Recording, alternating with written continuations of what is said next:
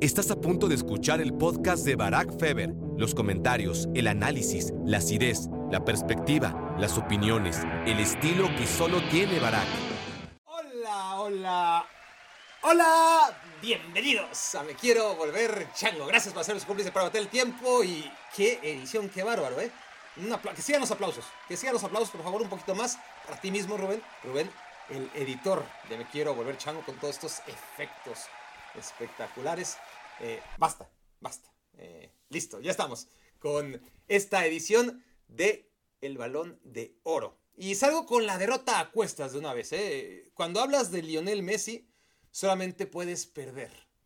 Es, es el tema, ¿no? Está tan polarizado. El, ya, ya no es el Barcelona contra Real Madrid. Ya no es el Lionel Messi contra Cristiano Ronaldo. Eso ya pasó. Es Messi contra anti-Messi. Y claro que son ramas del mismo conflicto, pero todo se ha reducido a eso, ¿no? A, que no haya puntos intermedios. Y aquellos que quieren ponerse en medio siempre son empujados hacia un lado o hacia otro y no acaban de darle gusto a nadie. Y yo, de antemano, sé que aquí solamente puedo tener a disgusto a la mitad o a más de la mitad, porque la mitad de ustedes será pro Messi, la otra mitad será anti Messi y es muy probable que por mi manera de ser acabe molestando a ambos, que no solamente sea imposible darle gusto a todos, sino que para mí es bastante factible dejar descontentos con mis reflexiones a ambas parcialidades. Pero bueno, no lo haré con el fin de hacerlas enojar, sino de dar mi opinión al respecto del décimo balón de oro de Lionel Messi. Y no, no me equivoqué, son 10 eh, los balones de oro no estoy reclamando ninguno, faltaba más, ¿no? Eh, que, pensaba yo que, debió haberlo ganado Messi y que no se lo dieron, ¿no? Eh, seguí contando todos los balones de oro que ha ganado Lionel Messi, incluyendo los de las Copas del Mundo, tanto en Qatar 2022 como en Brasil 2014. Se llaman balón de oro, ¿no? Em, son trofeos distintos, su escultura es distinta, pero su nombre es el mismo. Eh, son súper originales, ¿no? Eh, realmente en el fútbol en general somos tan poco originales. La otra vez lo analizaba, ¿no? Eh, todos los partidos, los pocos partidos que tienen nombre son la batalla de Lusail, la batalla de Berna, el milagro de no sé dónde. Y, de ahí no te sales, ¿no? El partido del siglo, el milagro de tal, la batalla de tal eh, de Nuremberg. Y, y, así, todos. Y en el caso de los premios, balón de oro. En México, por ejemplo, el premio al mejor jugador ¿Te gusta o no te gusta el nombre? Ese ya es otro debate, pero era el Citlali. Y era un nombre, pues, distinto, ¿no? Eh, ya se llama el Balón de Oro también, ¿no? O sea, como el de la FIFA, como el de France Football.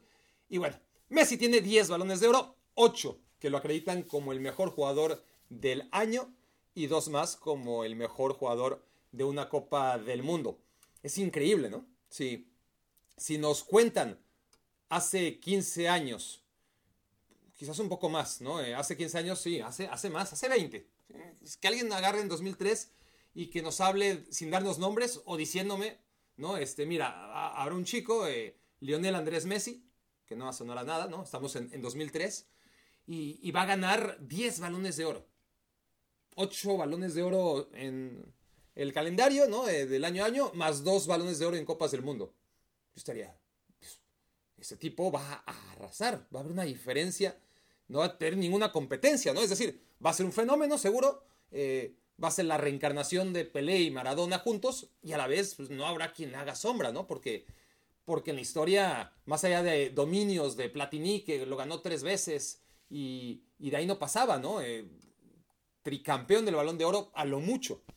Pero que alguien te dijera en el pasado que eso era posible, pues tendrías que concluir o aventurarte a estar seguro que que no iba a tener ese tal Lionel Andrés Messi, no iba a tener ningún tipo de competencia. Y, aquí lo paradójico es que vaya que la tuvo. Y lo doblemente irónico es que si no lo hubiera tenido, pues quizás no hubiera desarrollado esa hambre voraz que a día de hoy, ya casi 2024, lo mantiene para efectos oficiales como el mejor futbolista del mundo. Y esto nos lleva a preguntarnos, ¿Es el mejor futbolista del mundo Lionel Messi? Mi respuesta es no, yo creo que ya no. Pero, ¿fue el mejor futbolista del mundo la temporada pasada? Y ahí mi respuesta sería tal vez, depende, sería mucho más ambigua. Y eso es lo que voy a tratar de desarrollar. El primer problema, dentro de los muchos que observo yo en el balón de oro, es la falta de timing. ¿A qué me refiero? A que se premia con demasiado retraso, ¿no? Eh, ¿Qué necesidad? De por sí, en los años normales, en los años en los que no hubo Copa del Mundo en diciembre, como ocurrió en, diciembre pasado, ¿no? Eh, ya está mal, ya está mal que, que den el trofeo en diciembre. El, fútbol se juega de agosto a junio. Esa es la temporada, ese es el calendario. No es de enero a, diciembre. ¿Por qué premias en, diciembre? Eh, cuando además todo el mundo tiene más o menos claro que lo que se está evaluando es la temporada, ¿no? Eh, pero no hay que hacer ahí un ejercicio imposible de disociar todo lo que pasó solamente entre el mes de noviembre, en este caso de 2022, hasta el mes de octubre de 2023, ¿no? Y eso de por sí ya es imposible, ¿no? Eh, no, no, no se puede porque al final mm, eso no tiene nada que ver con el calendario futbolístico. Ahora agrégale un mundial, es decir, que ahora lo más difícil de entender y, de explicar para quien no lo tenga claro em, es eso, ¿no? Que por qué Lionel Messi está ganando hoy, prácticamente a un día de noviembre, le, le otorgaron el premio al mejor jugador de 2023, cuando el mundial se jugó en 2022. ¿No? Y cuando ya casi estamos en 2024. Es una mamada, ¿no? Para acabar pronto. Y, eso es lo primero que, hace ya muy censurable el, balón de oro y en concreto el que Messi lo haya ganado. Para mí, si, si a Messi se lo dabas en junio, pues lo tendríamos todavía mucho más claro el debate, ¿no? Porque tendríamos más fresco el Mundial, tendríamos las ligas y, las copas eh, continentales recién finalizadas y podríamos debatir eh, con mayor claridad. Pero aquí estamos casi en 2024 y estamos ponderando lo que pasó en 2022, ¿no? Este, no tiene ningún sentido. El premio al Balón de Oro 2023 está basado en una Copa del Mundo que se jugó en 2022 y, y que bueno, que, que ya se otorgaron los premios en 2022, ¿no? El, campeón del mundo Argentina, el mejor futbolista del campeonato de Qatar 2022, Lionel Messi, balón de oro, ¿no? Balón de oro del mundial. El goleador, la bota de oro, pues casi se la lleva Messi, pero no, se la llevó Kylian Mbappé con ocho goles al final. Es decir, esos trofeos ya se entregaron. Entonces, ¿por qué te tardas tanto tiempo para entregar al mejor de la temporada? No tiene ningún sentido. Ahora, eso es solamente mi primera queja. Y no voy a decir todas porque no acabo, simplemente las principales. Mi segunda queja tiene que ver con la falta de congruencia respecto a las entregas cada vez que hay un año mundialista. Podemos, y, no lo voy a hacer ahora, debatir también eh, la, la disparidad de criterios todos los años, pero especialmente cuando es año mundialista, porque a veces pesa el mundial y a veces no pesa tanto. Y, pues cada quien tendrá su opinión, si, si lo que haces en un mundial debe ser suficiente para ser el mejor del mundo ese año, tomando en cuenta que el mundial es lo máximo y que se juega cada cuatro años y que es lo más trascendente que pueda haber en el fútbol, ¿no? Pero, pero a la vez, pues el mundial se juega durante un mes y hay otros 11 meses en los que pasan cosas, pasan muchas cosas y, y hay que analizarlas también, ¿no? No solamente la Copa del Mundo, porque de lo contrario, insisto, ¿para qué das un balón de oro fuera de la Copa del Mundo si la Copa del Mundo ya tiene su, su, su premio, ¿no? Entonces, aquellos que piensan que quien hace un mejor mundial es en automático el que debe ser condecorado como el mejor jugador del mundo ese año, pues mejor que se eviten el balón de oro tradicional y que limiten el mejor jugador del año al que haya ganado el balón de oro eh, en la Copa del Mundo, ¿no? ¿Para, qué das dos premios? Y agrégale al de Best, que sería el tercero. O sea, ¿para qué? No, no. Entonces, yo creo que, que lo primero que tenemos que exigir, pensemos lo que pensemos, si, si el Mundial es importante, pero no definitivo para premiar a alguien como el mejor jugador del año, o si el mundial lo es todo. E insisto, si el mundial lo es todo, entonces ¿para qué entregas dos premios? No tiene ningún sentido. Eh, guárdate el premio que das eh, en la ceremonia después de la final del mundial y espérate al balón de oro. Pero claro, como ese lo organiza France Football, entonces vamos a tener dos balones que premian lo mismo, el mejor del mundial, porque los otros 11 meses no cuentan. Pero bueno, lo que estoy diciendo es eso, ¿no? Que piensen lo que piensen, eh, cualquiera de las dos son válidas. Este, si la Copa del Mundo es tan importante eh, que los otros 11 meses no valen nada, perfecto. Si la Copa del Mundo es importante, pero hay otros 11 meses que también hay que tomar en cuenta, perfecto. No voy a discutir lo que opinen, pero defínanse. No, no puede ser que en 2006 es una cosa, en 2010 es otra cosa, y todo parece indicar, ¿no? Eh, que, que, es en función de si ahora Lionel Messi o en su tiempo Cristiano Ronaldo eh, hicieron un buen mundial o no. Porque si no hacían un buen mundial, entonces el mundial ya no importaba tanto para premiar al ganador del balón de oro. Pero cuando por fin hicieron un buen mundial, en este caso Lionel Messi, pues ahí sí cuenta lo hecho en la Copa del Mundo, ¿no? Entonces, por ejemplo, voy a. Siempre dejo mi teléfono tirado. Aquí está, porque Rubén, me, si sabe que estoy grabando, Rubén, mi editor, ¿para qué me mandas mensajes? Por, vibra y suena, y es muy delicado este micrófono. Entonces, eh, ya está. Lo que quería repasar aquí con ustedes, los ganadores del balón de oro desde 1958, de 4 en 4, ¿eh? es decir, los ganadores de cada edición mundialista para que veamos el patrón y, cómo han condicionado tanto Lionel Messi sobre todo Lionel Messi, pero también Cristiano Ronaldo, el, criterio a la hora de, de, decidir qué tan importante es el Mundial a la hora de premiar en el Balón de Oro. Empieza en 1958 porque el Balón de Oro empezó a entregarse en 1956. Entonces el primer Mundial em, que se jugó en un año de Balón de Oro fue el del 58. Y ese Balón de Oro pues no lo iba a ganar un brasileño. Brasil ganó el Mundial del 58 porque todavía no estaba abierto a jugadores no europeos. Pero lo ganó Raymond Copa. Raymond Copa, que jugaba en la selección francesa, que quedó en tercer lugar. Jos Fontaine, por ejemplo, quedó en tercer lugar en ese, en ese 1958, cuando fue el máximo goleador histórico de Copas del Mundo, metió 13. Pero bueno, entiendo yo que, que Raymond Copa, por su buen mundial, eh, más allá de haber ganado eh, con el Real Madrid la Copa de Europa, pues algo influyó en 1958, pero bueno, no importa porque el ganador fue Brasil y no podían premiar a un brasileño. ¿Qué pasa en 1962? Que Brasil vuelve a ganar el Mundial y que Joseph Masopust gana el Balón de Oro. ¿Quién era Joseph Masopust? Pues bueno, era un jugador del Dukla de Praga que, que claro, jugaba en la selección de Checoslovaquia, que es la que pierde contra Brasil en 1962. Entiendo que bajo esos criterios era no podemos premiar a ningún brasileño. Eh, en ese momento habría sido Garrincha, sin ninguna duda. Algunos eh, que conozcan más del tema me dirán, no, Babá o Didi, pero habría sido Garrincha seguramente. Pero como todavía no estaba abierto a futbolistas que no fueran nacidos en Europa, entiendo que Joseph Masopust es la única vez que apareció ahí porque justamente Checoslovaquia había jugado la final del Mundial. Entonces, eso fue lo más importante de todo, aun cuando no la ganó. 1966.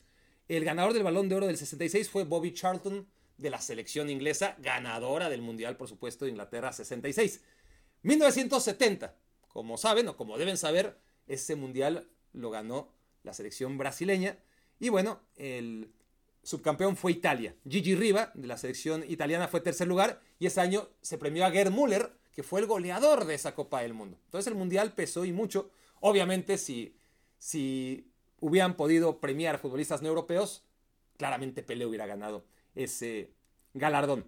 1974, ahí sí lo gana un equipo europeo, el Mundial, pero el balón de oro se lo dan a Johan Cruyff. Balón de oro Johan Cruyff, el segundo lugar Franz Beckenbauer, los dos finalistas del Mundial, así que vuelve a pesar, más allá de que Johan Cruyff no gana el Mundial, eh, sí gana el balón de oro en gran parte por, por su actuación, sin ninguna duda, en, en la Copa del Mundo. 1978, están viendo el patrón, me están siguiendo, ¿no? El, equipo, cuando hay un equipo europeo que es campeón o que llega lejos, que hace algo importante en las Copas del Mundo, uno de sus jugadores, su mejor jugador, solía ganar el balón de oro. En 1978 gana Argentina el Mundial y entonces al que premian es a Kevin Keegan. Dicen, bueno, eh, se lo ganó a Países Bajos, Países Bajos no tenía ya a Johan Cruyff, Entonces a Rob Resenbrink, que era la figura de esa selección neerlandesa, lo dejan en tercer lugar. Pero a partir del 82, ya estamos a colores, fíjense, gana Italia. Italia gana el Mundial y Paolo Rossi es el ganador del balón de oro. 1986 no lo gana ningún europeo, lo gana Argentina y entonces es Igor Belanov, el ganador del balón de oro, el jugador soviético. 1990 sí lo gana un equipo europeo y premian con el balón de oro a Lothar Matthäus de la selección alemana, campeona del mundo en Italia 90. 1994 lo gana un equipo que no es de Europa, gana el Mundial Brasil, así que premian a Christos Stoichkov, que tuvo una gran Copa del Mundo, fue el campeón goleador de Estados Unidos 94, llevó a Bulgaria hasta semifinales y vuelve a pesar, como casi siempre, la Copa del Mundo a la hora de determinar quién ganaría el balón de oro. 1998 es la primera edición del balón de oro que ya toma en cuenta, bueno, es desde 1996, pero hablando de años mundialistas, el año de 1998 fue la primera edición del balón de oro en la que ya contemplaba a cualquier futbolista que jugara en Europa sin importar dónde había nacido. ¿Quién gana el Mundial de Francia 98? Lo gana Francia. ¿Quién es la estrella? Zidane. ¿Quién gana el Balón de Oro? Zidane. No había ninguna duda al respecto. 2002. ¿Quién gana el Mundial? Brasil. ¿Quién es la figura de Brasil? Ronaldo. ¿Quién gana el Balón de Oro? Ronaldo. Y eso que se la pasó lesionado. Todo el mundo lo sabemos, ¿no? De milagro llegó, se recuperó antes de la Copa del Mundo, la jugó y, no importó más, ¿no? Eh, ya con eso fue balón de oro y ni quien se quejara al respecto. 2006. ¿Quién gana el Mundial de 2006? Italia. ¿Quién es la figura de Italia? Puta, está cañón. Eh, nadie sabe. Pero pues eh, se defendía muy bien. El capitán, Canavaro. Pues sí, Canavaro gana el balón de oro. Y todo cambia en 2010. Todo empieza a cambiar en 2010. Cuando España gana el Mundial y se rompe una tendencia. La tendencia de premiar al mejor jugador de la selección campeona del mundo. ¿Qué pasa aquí? Pasa que España, a diferencia de muchas de las selecciones anteriores, en concreto las dos últimas, la de Francia en el 98, la de Brasil en 2002, menos la de Italia en 2006, que fue al revés. Italia en 2006 era como por descarte, ¿no? De, híjole, ganaron estos, y, este, y, los mejores son Totti y Del Piero, pero, pero no hicieron nada prácticamente, ¿no? Eh, ¿A, quién le damos entonces el, premio? Bufón, pues sí, pero tampoco, más allá de su actuación en contra de Alemania, fue tan espléndido, ¿no? Eh, como que Italia era más por descarte dárselo a Canavaro. Con España era al revés, era pues Iniesta muy bien, Xavi muy bien, eh, David Villa muy bien, em, Puyol muy bien, Casillas muy bien, ¿a quién se lo damos? ¿No? Eh, la verdad es que no había una gran figura en esa selección española. Habían cinco, seis, siete futbolistas que, eran igualmente destacados.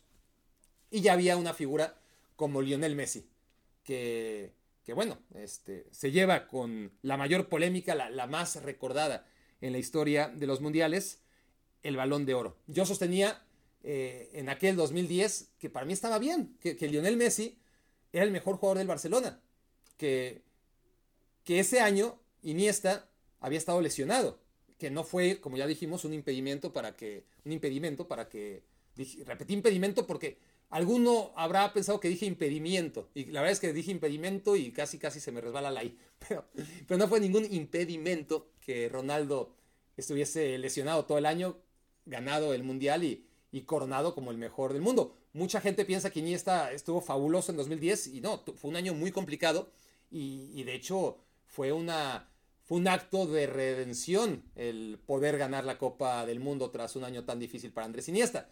Y en cuanto a Xavi, pues tuvo un muy buen año, sí, pudo haber ganado el balón de oro, sí, pero en ese Barça el mejor era Messi. Entonces, hay quien dice, no, es que lo debió ganar Iniesta. Hay quien dice, no, es que lo debió ganar Xavi. Hay quien dice, no, es que lo debió ganar Schneider porque Inter ganó la Copa, la Liga y la Champions. ¿Qué más quieres? Pues sí, eh, hay mucho debate. Eh, para mí, el Barça era el mejor equipo del mundo, independientemente de que el Inter ganase el triplete.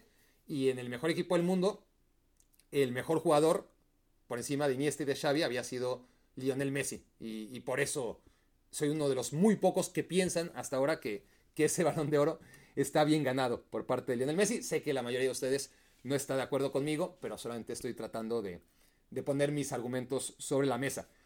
Siguiente mundial. Eh, ahí ya cambió la historia, ¿no? 2014. ¿Quién ganó el mundial 2014? Alemania. ¿Quién era la figura de Alemania? Un poquito debatible, más o menos como España en 2010. Ya no son mundiales donde haya una figura por encima del resto, em, como lo fue Romario en el 94, Zidane en el 98, etc. Em, pero Thomas Müller, Manuel Neuer, em, fueron de lo más destacado, ¿no? Eh, Bastian Schweinsteiger.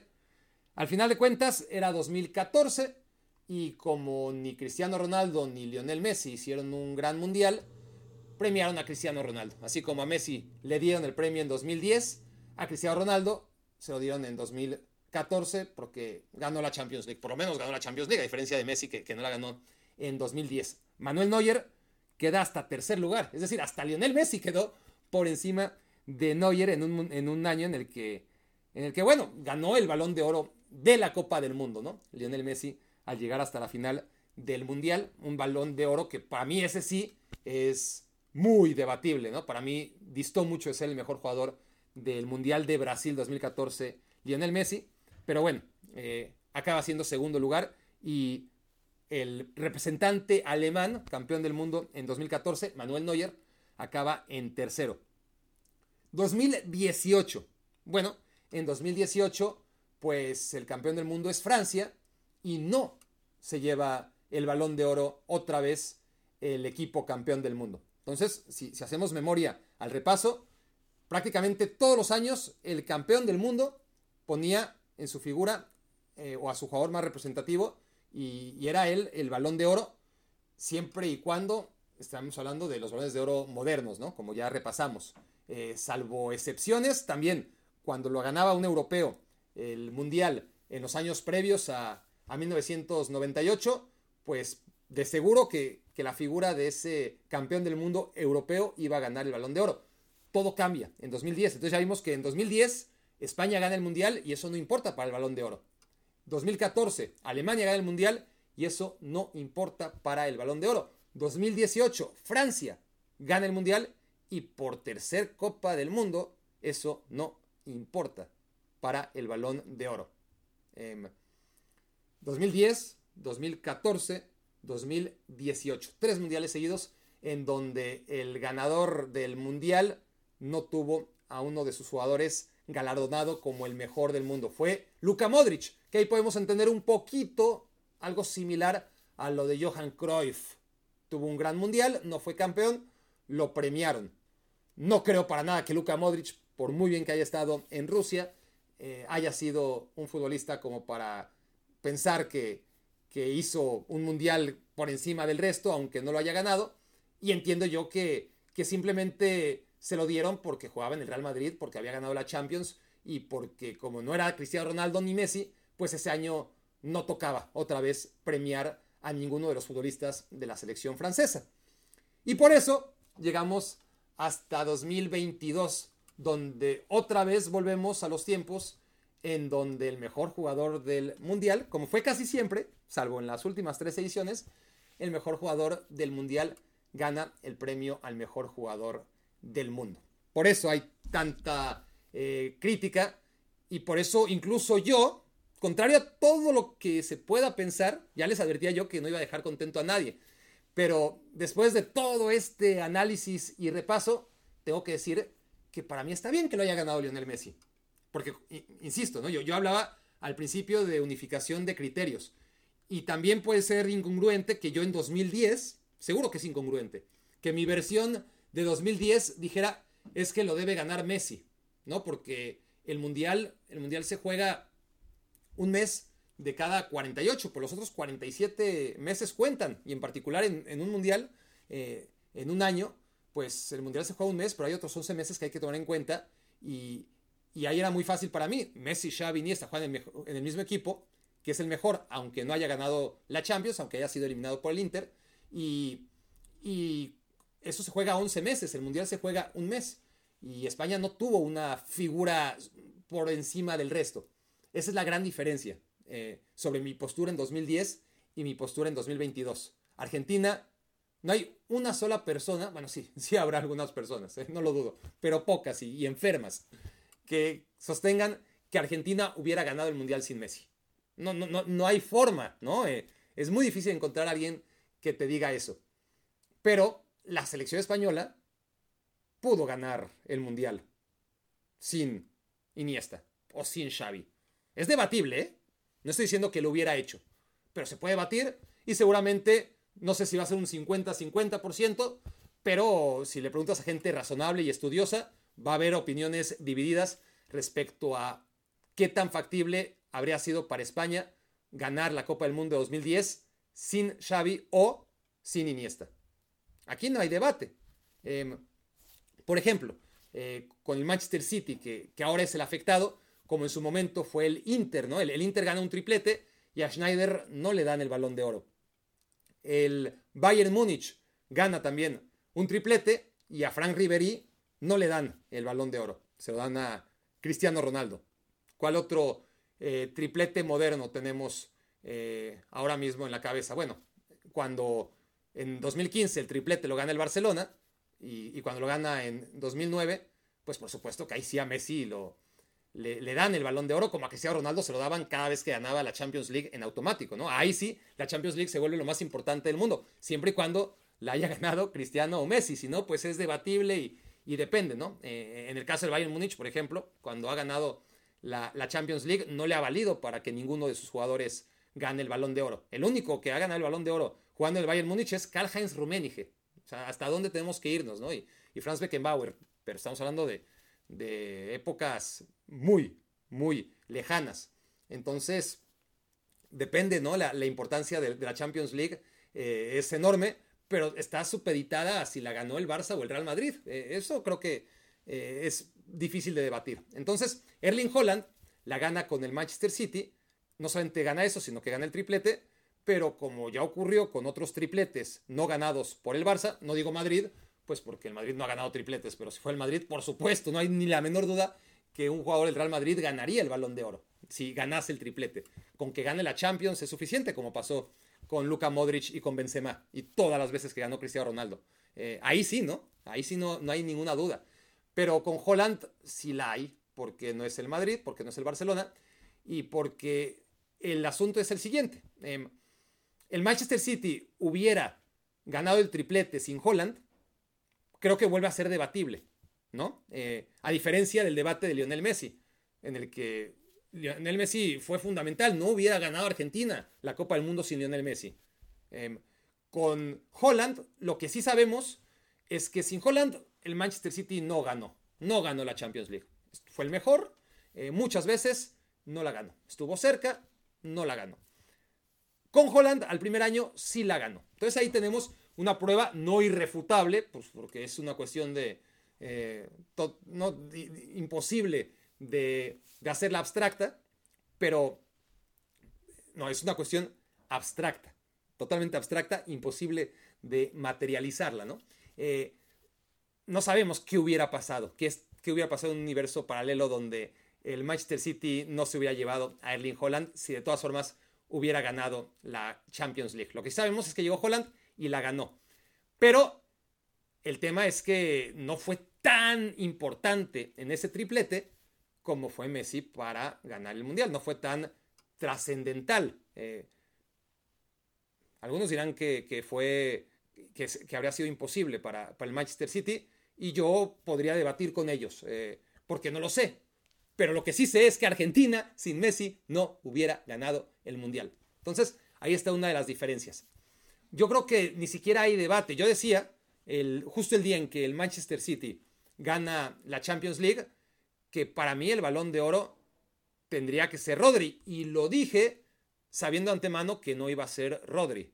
En ese momento todos sabíamos que iba a ser Lionel Messi, ya desde entonces. Y que el segundo iba a ser Erling Holland. Y y bastante con que Rodri se haya medio acercado, ¿no? Eh, por los votos de, los, de la minoría que, realmente analiza, ¿no? Y, Rodri, en ese momento, y, ahora lo sostengo, debió haber ganado el balón de oro. Pero una vez que era imposible, porque es, esa posición en particular, la de Rodri, es la menos valorada en, la historia del fútbol. Se habla del portero, que es verdad, que, se le valora muy poco. Se habla de los defensas, que es cierto, se les valora muy poco. Eh, es increíble que Maldini nunca haya ganado un balón de oro. Pero de repente sí se acuerdan de ellos, ¿no? Matías Sammer son excepciones. Eh, Van Dijk estuvo muy cerca y yo creo que debió haberlo ganado. El, balón de oro que más estuvo Messi cerca de perder, o, bueno, de los que ganó y que ganó por un margen menor, fue ese que, que le gana a Van Dyke y me pareció injusto, ¿no? Yo creo que, Van Dyke debió haber ganado ese balón de oro. Pero a los centrales no el suficiente cariño, pero se les da eh, el suficiente, no suficiente reconocimiento, pero algo, ¿no? Los porteros, muy de vez en cuando, casi nunca, eh, pero bueno, una vez Lev Yashin ganó el balón de oro. Eh, si hablamos de medios de contención, como Rodri, es que uno hace el once ideal en la historia del fútbol. Y claro, eh, porteros, pues es debatible. Algunos pueden, pueden a Lev Yashin, la mayoría. Algunos dirán Buffon, este, los que quieran estar más, dándole más peso al, presente o a lo que ellos vieron. Eh, algunos hablarán de Sepp Mayer, etc. habrá conflicto, pero habrá opciones.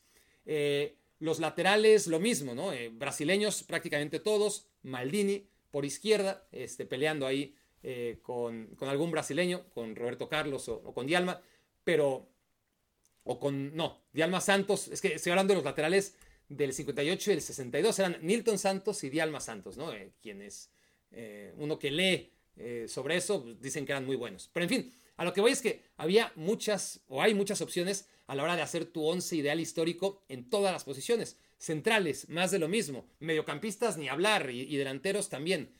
Pero, pero si hablas de medios de contención, es que acabas, ustedes hagan el, ejercicio, ¿no? Eh, y, va a ser muy difícil porque Maradona tiene, o sea, hay, jugadores que no puedes mover del 11, ¿no? Maradona, Messi, Johan Cruyff, no hay sitio para todos.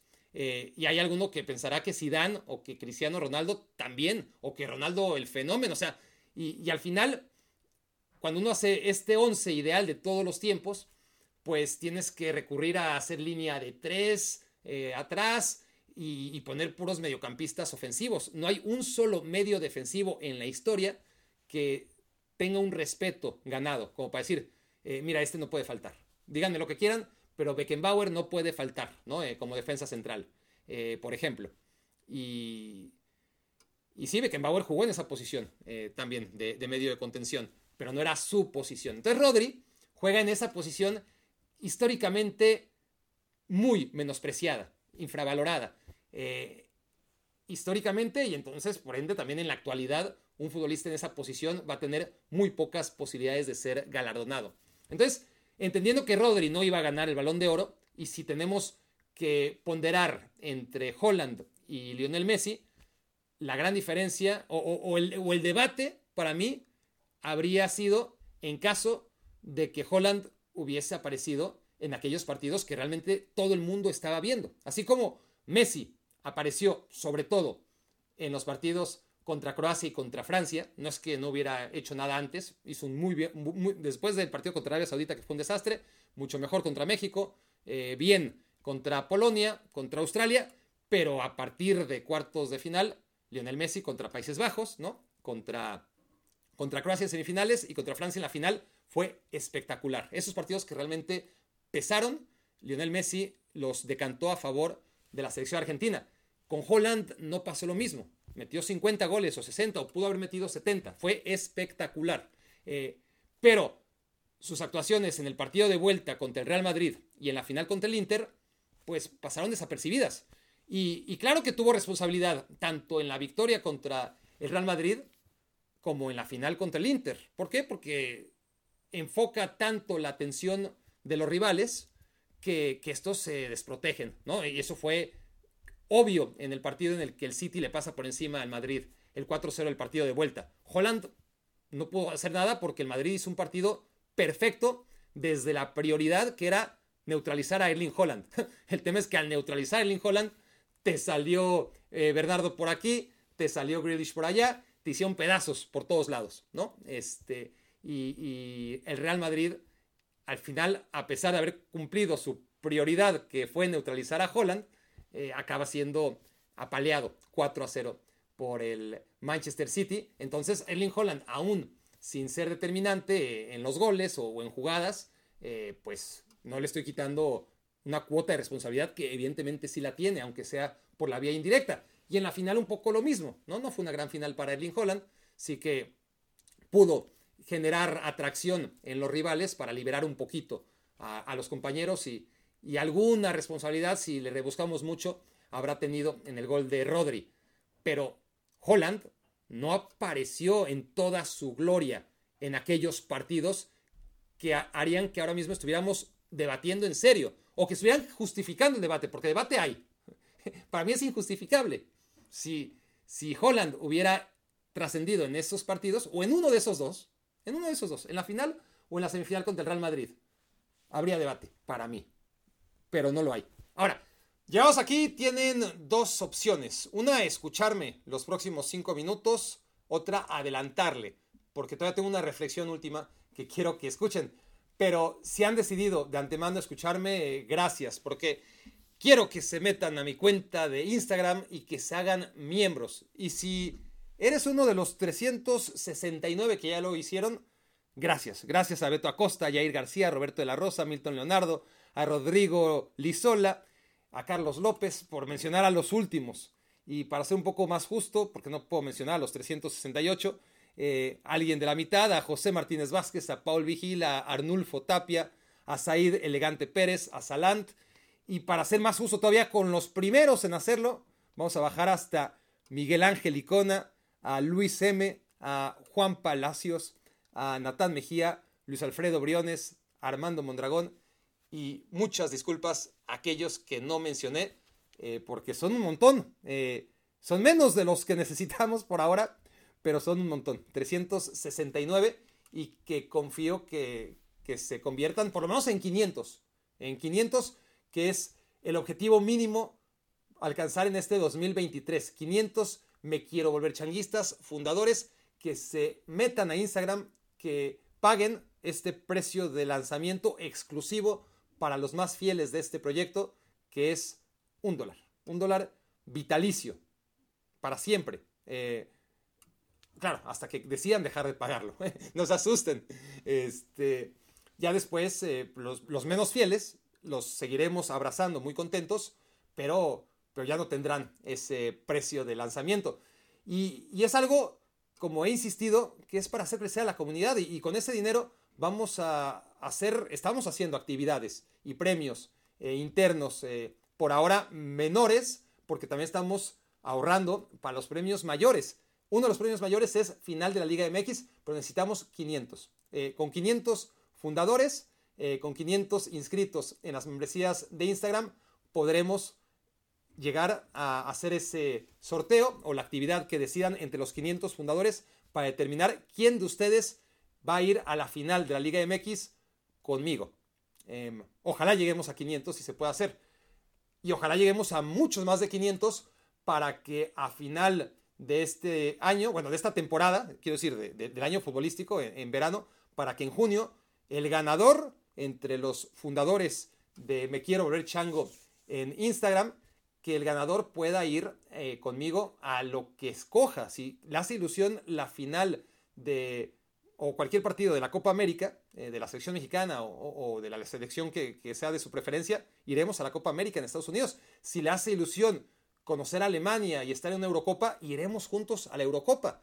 Y si lo que realmente es su sueño es ir a un Real Madrid-Barcelona, me lo llevo y hasta le cargo la maleta eh, al Real Madrid-Barcelona. Ese es mi compromiso y ojalá que para que no salga tan caro, eh, algunos de ustedes que todavía lo estén dudando o que se estén enterando, se animen. Abran su cuenta de Instagram si no la tienen y se hagan miembros para que vamos a ver si, si en este tiempo en el que he anunciado hay un 370, no, seguimos en 369, quiere decir que todavía en el momento en que estoy grabando hay 131 puestos disponibles y ojalá seas tú uno de los que quieran ocuparlos. Gracias a los que ya lo hicieron, gracias a los que están por hacerlo. Para despedirme de esta edición de Me Quiero Volver Chango, quiero dejar una reflexión final, porque es absurdo el balón de oro, ¿no? Eh, por más que nos apasione y nos guste, miren, tanto que, que yo lo odio, pero estoy aquí haciendo una edición especial del balón de oro porque veo que la gente lo pide y, necesita contenidos como este. Eh, y yo tengo ganas de hablar de eso, entonces tampoco voy a hacerme aquí el buen samaritano de solo lo hago por ustedes. No, porque es algo que por más que criticamos, aquí nos tiene, ¿no? Eh, debatiendo y hablando. A mí me parece ridículo desde el punto de vista que es un premio individual en un deporte colectivo y, que es imposible, ¿no? Eh, aglutinar y disociar, eh, ¿no? más disociar que aglutinar. Eh, ok, hizo tal cosa en tal torneo, ¿no? Porque se jugó la liga, se jugó la Champions, las copas que no importan demasiado a la hora de evaluar quién gana el balón de oro, pero cuando hay una Copa del Mundo sí. Y, y no solamente eso, son diferentes torneos, diferentes equipos, ¿no? Este, aquellos equipos que no aspiran a ganar la Champions League, pues pueden tener un jugador espectacular eh, que por sí mismo consiga cosas históricas, pero va a ser muy difícil que tenga reconocimiento si su equipo no avanzó eh, a un partido importante la Champions League. O Simeno o Kvaratskhelia, por ejemplo, este año, por citar unos, ¿no? Pero, pero hay muchísimos eh, nombres que, que están condicionados por eso. Entonces, ya premiar en lo individual algo tan colectivo como el fútbol me parece ridículo porque no solamente son las distintas competiciones, son las distintas posiciones. ¿Cómo comparas a un Rodri con un Holland, con un Messi, con un... ¿Cuál fue el mejor portero? Bueno, dicen que el Dibu Martínez este año. ¿Cuál el Dibu Martínez? ¿Cómo? ¿Cómo? ¿Cómo decides si uno fue mejor que otro? ¿No? Eh, en tenis es muy difícil hablar del mejor, pero es uno contra uno, en una misma cancha, ¿no? Y sí, eh, tienes al mejor en arcilla, tienes al mejor en pistadura, etcétera, pero, pero es muy debatible, ¿no? A, final de cuentas, a pesar de que es un deporte uno contra uno y, ahí se mide quién es el mejor. Eh, en el fútbol no. Y, hay una jugada que para mí, eh, y espero que se vayan a, dormir con esta reflexión, este, hay una jugada que es la que determina que Messi haya ganado el Balón de Oro 2023. Esa jugada aconteció en el partido final de la Copa del Mundo Qatar 2022 entre Argentina y Francia. Fue una jugada en la que Colo Muani se enfrentó al Dibu Martínez en un mano a mano. Saben perfectamente de qué jugada les hablo y cómo terminó esa jugada. ¿Qué hubiera pasado si Colo Muani anotaba ese gol? ¿Y qué pasó al final? Porque Dibu Martínez evitó que fuera gol. Si hubiera sido gol, ahora mismo el balón de oro no lo hubiera ganado Lionel Messi, pero tampoco lo hubiera ganado Erling Holland. No tengo la menor duda que el balón de oro lo hubiera ganado Kylian Mbappé, que ni siquiera está ahora mismo en la conversación. Es Holland o Messi o Rodri. Entonces un tipo que ni siquiera está en la conversación de los tres candidatos al balón de oro, estuvo a una jugada de ser el balón de oro incuestionable. Y una jugada que no tuvo nada que ver con él. Colomboani falló, Divo Martínez acertó y Mbappé vio. Si Mbappé hubiera celebrado el gol de Colo Muani, Francia hubiera sido campeón del mundo, Mbappé hubiera sido consagrado como campeón del mundo por segunda edición consecutiva, bota de oro, que esa no se la quitó nadie del mundial, y mejor jugador del mundial, sin ninguna duda, y por ende, mejor jugador de 2023. A pesar de que se haya jugado el mundial en 2022, que esa fue mi primera queja. No tengo la menor duda al respecto. A pesar de todo lo que ya dije, ¿no? Este, Lionel Messi no tendría argumentos suficientes como subcampeón del mundo y por una temporada que, no fue nada fuera de lo común, ¿no? Eh, Mbappé, sin haber hecho tampoco nada fuera de lo común en el Paris Saint Germain, hubiera tenido con esa Copa del Mundo, con su segundo mundial consecutivo, suficientes argumentos para que no hubiese ni siquiera debate, ¿no? Y el tema es que ni siquiera es una jugada que ya sería debatible. Es que Mbappé por una jugada fue la diferencia entre ganar o no ganar el balón de oro. Pues sí, así es el fútbol, ¿no? La, metes, eres campeón del mundo y ganas el balón de oro. La fallas, pues ni campeón del mundo, ni balón de oro, ni nada. Pero una jugada en la que ni siquiera él tuvo que ver, es un poco lo que pasó eh, en 2014, ¿no? Cuando se decía, es que Lionel Messi, o todo lo que pasó antes de 2022, ¿no? Eh, Lionel Messi no puede ser el mejor del mundo porque nunca ganó el Mundial. Pero a ver, pudo haber ganado el Mundial si Higuaín no fallaba aquella contra Neuer, que no tuvo nada que ver con Messi. Entonces, vas a decir que en pies de Higuaín estuvo tu criterio sobre si Messi es el mejor de todos o no. O sea, en pies de Higuaín puede estar el que Argentina gane el Mundial o no, que al final de eso se trata.